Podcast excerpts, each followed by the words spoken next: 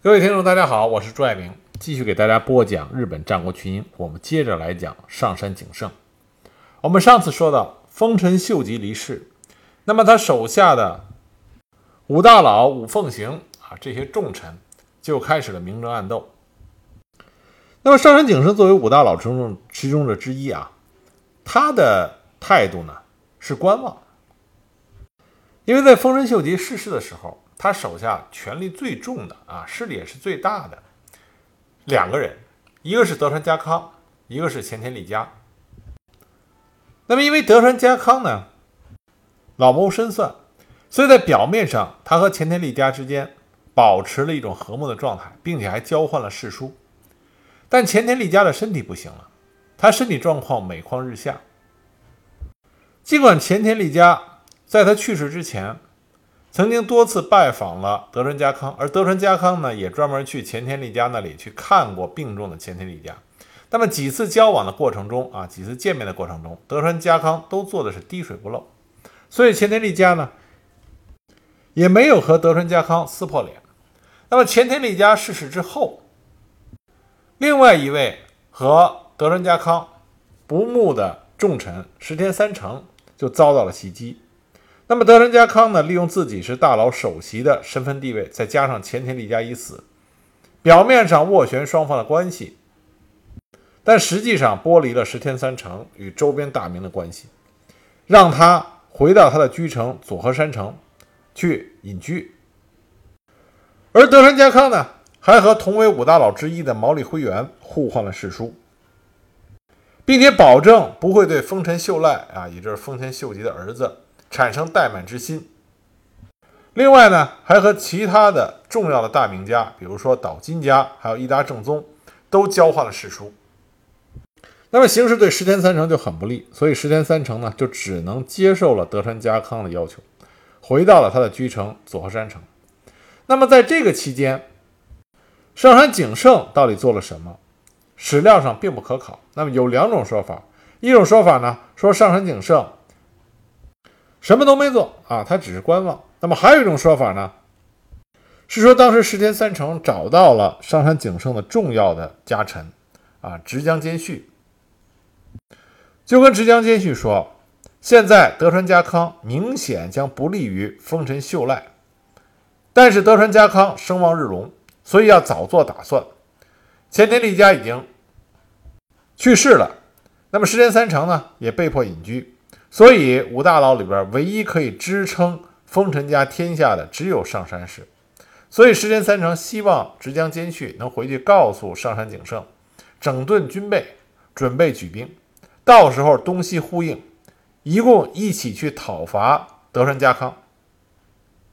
据说呢，直江兼续就被说动了啊，回去之后和上杉景胜一商量，他们在回到会津岭以后。就以治理领国为由，开始修建、修筑新城神指城啊，整备道路，修整岭内的诸城，囤积粮草，购买武器，聚集浪人，明显的整军备战。但是，关于上杉景胜和直江兼续两个人在岭内整军备战这个事情，到底是不是为了要和德川家康对抗，这个在史料研究上并不是很确定。但对于德川家康来说，丰臣秀吉他手下的重臣里边，只有上杉家还没有明确的表明对于德川家的态度。而这个时候呢，上杉家的重臣金川金川城的城将藤田信吉，携着妻子及家臣二百余人，从家珍家中出奔，逃到了德川家。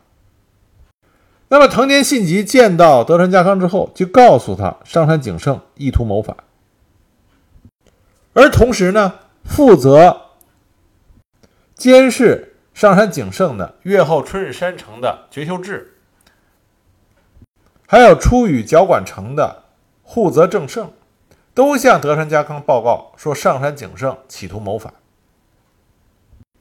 所以德川家康呢，就借着这几个不同渠道给他反馈上来的信息，他就问责上杉景胜，写了派使者专门去问责。啊，说你怎么回事？你是不是要谋反？并且要求上杉景胜啊上洛啊。到京都亲自见到德川家康，给德川家康进行合理的解释。但是也有史学家认为，上杉景胜根本就没有想和德川家康为敌，因为他修建的这个神指城和战备进行战备与理不合。他筑建的这个神指城实际上是在平原，按理说呢，它并不是与德川家对抗的这种军事要害之地，并不利于防御。那么很多史学家都指出来，会津岭是内陆。和上山景胜原来的越后不同，越后是靠着大海，所以上山景胜呢要想发展会津岭，只能依靠岭内的岭内的河流。神指城建筑的地方西侧不远就是注入日本海的大河阿贺野川，把神指城建筑在这里，有利于物资的集散，可以帮助汇金岭发展它岭内的经济。并且上山景胜在面对责问的时候，他的回答也是这个意思。他说：“整备岭内是以固太阁的意思，也是作为国主的职责。新筑城郭也不是为了一朝一夕。修筑新城呢，早在被转封到汇金的时候，这已经是在计划之内的事情。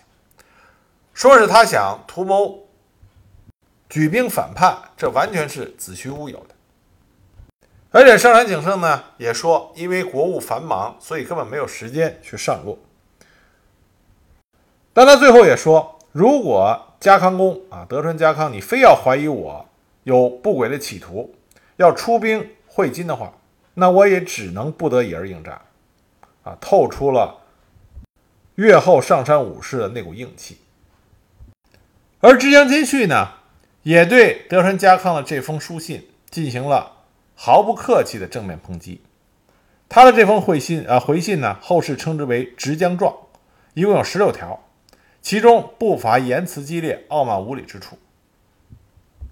据说正是因为直江兼续的这封回信，惹翻了德川家康啊。德川家康看过这个回信之后大怒，决定出兵讨伐上山景胜的会津领。虽然另外的大佬毛利辉元和宇喜多秀家啊，很多的家臣都曾经致信给德川家康，希望他不要出兵会津，但是德川家康不听劝阻，因为德川家康知道上杉景胜是最后一个大佬，需要征服，听命于自己的啊。如果上杉景胜再听命自己的话，那德川家康就会大局已定。并且德川家康呢，还请示了丰臣秀赖，获得了丰臣氏黄金两万两以及米两万担的赏赐。他向天下表示，征伐会津岭，这是丰臣秀赖的意思，所以诸位大名都得去跟从，都得参加。那么早已对会津岭虎视眈眈的伊达正宗、最上义光这两位当时的实力大名，也都是踊跃参加。这样的话，德川家康就率领大军杀向了上杉景胜的会津岭。上杉景胜得到这个消息以后，立即终止了神指城的筑城，并且致信给他的家臣，说明了与德川家康交涉的过程，并且告诉手下的这些将领做好战斗准备，并且称此战必为严酷之战，不要顾及领地及家族，如果谁害怕，可以退出。之后呢，上杉景胜就召集了众家臣部署防务。但是，毕竟相比于德川家康和他随从大名们的实力，上杉方处于绝对的劣势。那么，上杉景胜他的意图非常直接，就是最大限度地发挥地理优势。因为会津的四周都是险峻的高山，上杉景胜希望通过地利来缩小双方在整体实力上的差距。就在德川家康的大军杀向会津岭，眼看大战就要一触即发的时候，德川家康突然下令终止了讨伐会津岭，因为这个时候他接到了石田三成举兵的消息，并且他更为担心的是毛利辉元呼应了石田三成，并且进入了大阪城，实际上控制了丰臣秀赖。这样的话，石田三成和毛利辉元。对德川家康这个时候的威胁要远远超过了上杉景胜，所以德川家康马上就终止了讨伐会津岭，转而去与石田三成作战。那么德川家康在回兵的同时，留下了他的二儿子结城秀康，对上杉景胜进行制衡。德川家康他退兵，那么上杉景胜和直江兼续之间出现了第一次的意见相左。直江兼续当时认为这是千载难逢的机会，应当追击德川，但是上杉景胜呢就反对。上杉景胜这个时候呢是想联络他在越后留下以宇佐美胜行为首的上山家的家臣数十人，看看能不能把越后拿回到自己手上。而石田三成呢也希望上山景胜和织田兼续能够杀入越后。给德川家康造成压力，就这样，上山军直接杀入了越后。那么上山氏的旧臣们呢，也在越后各地纷纷响应。据说当时人数众多，都到了兵器不够用的地步。但这也说明一个什么问题呢？说明当时上山景胜和直江兼续啊，他并没有足够的力量能够大军杀入越后。所以他必须要依靠他旧臣的当地的这种势力。那为什么上山军不能够主力大规模的杀入越后呢？因为这个时候他们还要面对着伊达正宗和最上义光为首的奥羽朱大明的四万余大军。我们后面会讲到伊达正宗，伊达正宗也不是白给的，也是当时战国中赫赫有名的大名。他和最上义光的联军给了上山景胜。和直江兼续极大的威胁。那么上杉家在越后那些旧臣所领导的攻城部队，实际上是当地并没有经过严格训练的这种军队，虽然人数众多，但是战斗力不强。结果他们碰到了一员猛将啊，是板护城的城将，叫枯直纪。这个枯直纪啊，当时只有二十四岁。他对上杉家这些旧臣率领的军队判断的非常准确啊，非常准确。他就说呀，当时他面对的上杉家旧臣名字叫做松本伊豆，他说伊豆等人兵力虽少，但惯于征战，但是土民之势虽大，不过是乌合之众，只需杀败伊豆，土民就会不战自溃。所以他命令手下直杀入。伊豆的本阵，果然战况就如他所说。松本伊豆战败之后，整个的土民也就土崩瓦解。枯之纪当时对阵松本伊豆，还有宇佐美胜行，连战连捷。这样的话呢，上杉家在越后的攻略就没有能够按照上杉景胜和石田三成他们的想法进行。但是上杉家旧臣在越后的这些起兵作乱呢，也使得库之纪没有办法协同与奥羽诸将一起杀入会津。那么上杉景胜呢，所要面对的就是伊达正宗和最上义光所率领的联军。那么有意思的是呢，最上义光和伊达正宗刚开始的时候，都在口头上向上杉景胜。表达出愿意和平相处，因为从实际上来讲，无论是伊达正宗还是最上义光，都无法应对上杉家的进攻。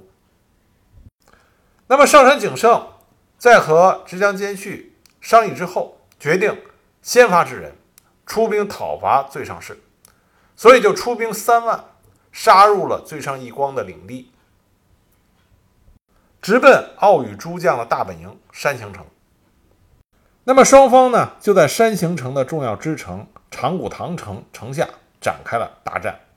因为呢，长谷堂城呢是山形城西部的屏障，如果长谷堂城陷落的话，那么山形城就直接暴露于上杉家的兵锋之下。那么上杉家的领军大将呢是直江兼续啊，上上杉景胜并没有亲自前往战场。最上义光呢？一看自己实力不济，所以就向自己的外甥伊达正宗求援。伊达正宗也派出了援军，本来双方面呢会在长谷堂城展开一场耗时不短的啊会战合战。那刚开始上山军呢对长谷堂城发起了猛攻，城将积极应战，上山方的勇将上泉太纲在攻城的时候战死。就在直江兼续打算再接再厉拿下长谷堂城的时候，关原合战，七军战败的消息传来，啊，德川家康的东军取得了决定性的胜利，所以上杉景胜紧急的命令直江兼续赶紧撤军，所以直江兼续就率领着上杉家的部队迅速的回撤，那最上义光呢？抓住战机，亲自率军奋力的追击追击上山军。那么上山军当时担任殿后的勇将水原亲宪，率领铁炮队埋伏于户上山的山腹之中。在最上义光率军靠近的时候，突然一起射击，遭到突然射击的最上军陷入混乱。最上义光的头盔中弹，再加上上山军中前田庆次的奋战。终于压制住了最上军的追击，使得直江兼续可以率领上杉家的主力平安的退回本国。关于这次激战，上杉家的记录是斩首最上方啊，最上他们家两千一百人。那么最上义光他们这边呢，统计的记录是自家伤亡了六百二十三人，那么上杉家被斩首一千五百八十人。虽然两边的数字都有不实的水分，但是这说明一点：当时的这场激战非常的血腥和激烈。对于这场激战呢，最上义光曾经感慨说：“退却，但毫不胆怯，并给我方造成极大伤亡，从容的汇金归阵，谦信无勇，至今尚存。”啊，对上山武士佩服的五体投地。那么伊达正宗在接到东军获胜的消息以后，也想在上杉家这边啊捞点便宜，他马上就出兵了福岛方面，但是呢，被上杉家福岛城主本庄繁长给击败了。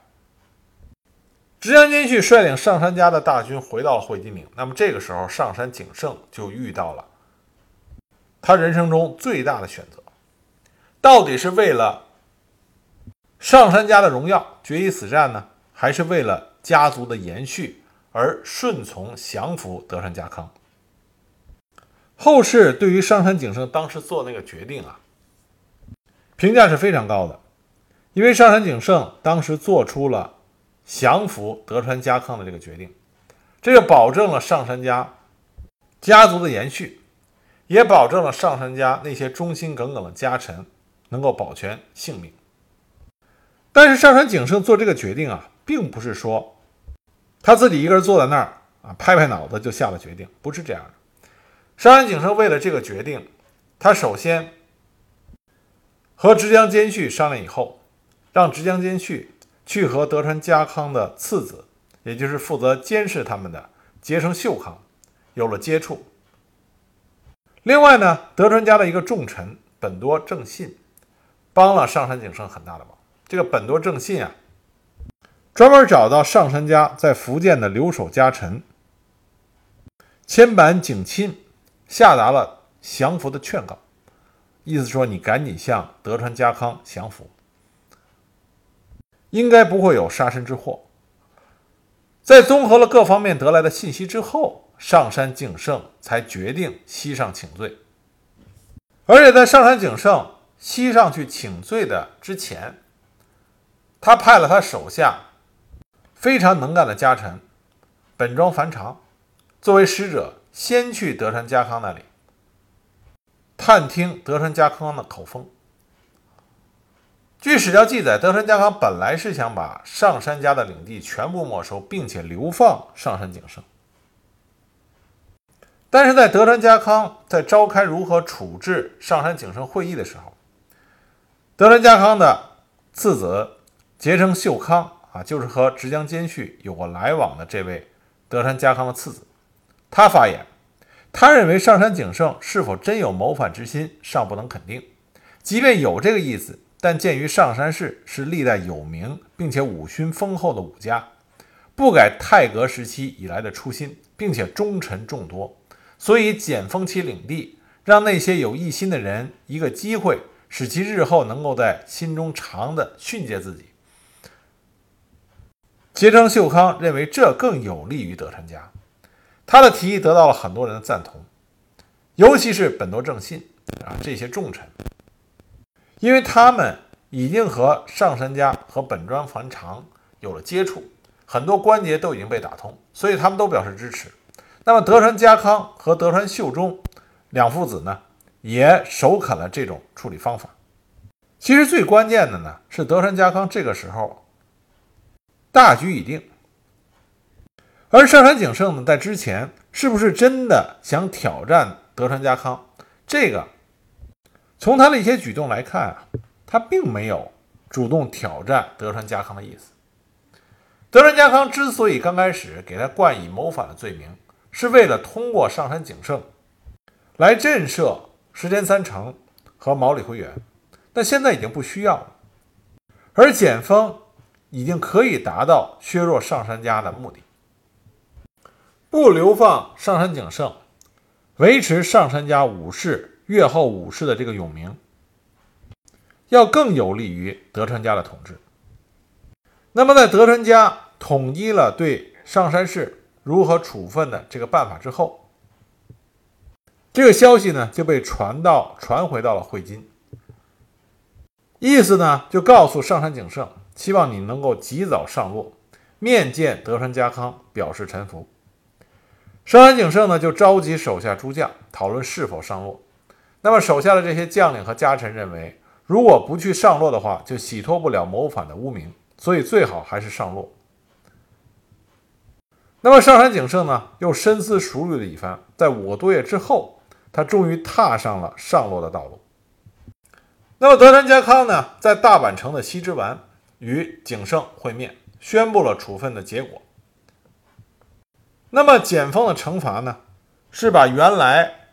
上山景胜他们一百二十万担，在会津仙道出于佐渡啊的领地封地减减封，减封到了三十万担。这三十万担的封地呢，是在米泽郡和澳洲福岛。上山景胜当场并没有有任何的反对意见，能够得到这种结果，对于上山景胜来说。已经是不幸中的万幸了。毕竟上杉家的家名给保住了。那么上杉景胜呢？见过德川家康之后，就招来了直江兼续，商讨后续的对策。那么最重要的呢，是让家臣们做好迁移的准备，并且他反复嘱咐信使，告诉家臣们一定不要出现骚动。当时关于这件事情，双方面还是颇为紧张的。德川家康为了防止上杉家的家臣，包括上杉景胜本人，会不会做出两败俱伤的打算，所以命令山形城的最上义光，以及盛冈的南部利直、越后的库秀智这些将领严加戒备，随时做好出兵的准备。而上杉家这边呢，这个处罚的结果，虽然不用他们付出生命的代价。但是仍然有很多难以接受的地方啊，比如说，会津冷啊，会津领地的接收是由最上义光、伊达正宗等人前来接收的，他们和上山武士常年征战，让他们来接收，这对于上山武来说，上山武士来说啊，简直是奇耻大辱。而他们转封所去的地方米泽郡，那是一个穷乡僻壤。不仅远不如他们之前的老家越后，比汇金来说也是差了很多。再有一个呢，领地被减封到仅仅三十万担，那么上山家的家臣团有多少人呢？多达六千人，怎么能才能养活这个庞大的家臣团？怎么能让人心不散掉？这个时候我们就可以看到上杉家。家主和家臣上山上下一心的那种团结。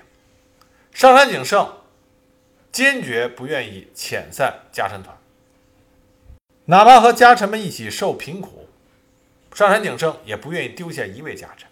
而上山家的家臣呢，也多感上山氏的大恩，对上山氏是不离不弃。所有家臣的领地都进行了削减。虽然直江兼续保持原万原来的六万担的领地，但是呢，他把他的领地大多都送予了其他的上山家臣，以减轻上山景胜的压力。而上山景胜呢，到了新的领地米泽以后，勤俭节约，一切从简，积极的开发米泽。而在米泽的开发过程中，直江兼续功不可没，两个人联手兴修水利。发展农工，甚至推广医学，把米泽治理得井井有条。虽然领地减少了，但是上山景胜没有忽视上山家的军事力量，他始终保持着上万人的军事力量的规模，同时还积极引进了铁炮、火枪等先进的武器，以应对未来可能发生的战事。而上杉家的家臣呢？